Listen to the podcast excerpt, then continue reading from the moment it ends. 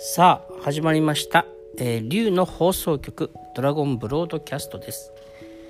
えー僕はエスコート役の春です、えー今回のーテーマはですねえーと善悪の判断をしない、えーノージャッジメントについてお話しさせてください。ね。えっと、これからの僕たちっていうのは、えー平和な自分を作るために、えー世界の世界に平和を作るためにえっ、と、えー認め合う許し合うっていうことが必要になってくる。っていうことなんですけどそこの中で、えー、と自分を愛する自分を許す自分を大事にするっていうことをやろうとしたりそのことをして自分を愛して自分を許すってことができたら今度はみんなを許してみんなを理解し合ってみんなと手を取り合ってみんなと仲良くし合うっていう平和な世界を作るっていうそういう流れの中で、えーそのために、えーとうん、必要だったりもしくはそれを妨げてるものがあってそれを、えー、ともう卒業しようっていう話なんです。でえー、と自分を許したり自分を愛したり自分を大事にしてそこからみんなを大事にしてみんなを許してっていうみんなと認め合ってねみんなあのいろんな人がいていいんでそれを認め合うっていう世界平和をもしくは自分の平和を作る中の最邪魔するものってジャッジメントなんですね、えーつまりジャッジメントっていうのは善悪を、えー判断すること。でつまりいいとか悪いとかを判断することなんですね。でえー、となぜかというと善悪の判断っていうまずそのいいとか悪いっていうのはいつもね申し上げますけどうんと人に自分の意見を押し付けたい時に他人をちょっとコントロールしたい時にいい悪いって考え方を使ってます僕たちはね。えだからそれちょっとやめてみましょうねっていうのがまあ一つなんですね。で、えー実はそのもうちょっとお話しさせていただくとあのーなんだっけその善悪の判断する時って僕らの中でこうしなければいけないっていうねなんか正しい、あのマニュアルがあって正しい考えがあってそれに乗ってなければいけないみたいになってるところがちょっとありますね。えー、とその教えがどんなに素晴らどんなに素晴らしい教えでもそうしなければいけないって自分に強制させた瞬強制させると、えーそのエネルギーの周波数は一気におかしくなっちゃうんですね。どんな素晴らしいものでもね何々しなければいけないってすると。でもこれって聞いたこといっぱいあると思うんですよ。えーだけどあの聞いたことある人はいっぱいいると思うんだけど、えーとなかなか実行しづらいなっていうところがねあ人間だからあると思うんですけど。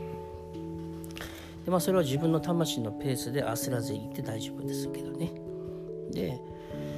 えっ、とそのなんていうか抽象的なあの概念っていうのは理解誰でもできると思うんですけどでも実際に具体的なものが自分の目の前に突きつけられた時にどうしようかってね、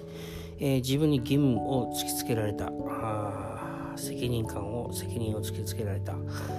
えー、ともしくは罪悪感を突きつけられた時に自分が自分で入れるかみたいなね。人はいつも、えー、と脅迫とか観念に、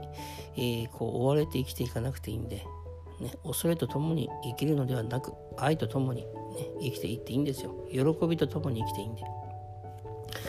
えー自分をねえっ、とゆったりと落ち着いて過ごすようにしてほしいんですね。だけどそのそれを邪魔するのがいわゆる善悪正義ってやつですね。そう善と悪っていう考え方。えっ、と